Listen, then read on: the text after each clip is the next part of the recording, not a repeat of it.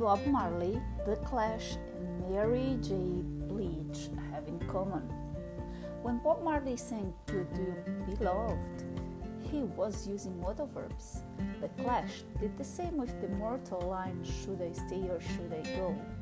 Mary J. Blige gave modals a more informal spin on her song title Shoulda, Coulda, Woulda, or Shoulda, Woulda, Coulda.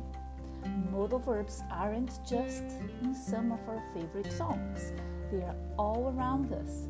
That means there's a lot of inspiration for you to use them. Então, o que será que Bob Marley, Clash e Mary J. Blige têm em comum?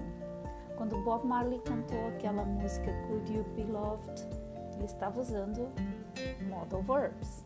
The Clash fez a mesma coisa com aquela Should I Stay or Should I Go? E Mary J. Blige também deu esse, esse ar mais informal aos modals quando ela cantou a música Shoulda, Woulda, Coulda.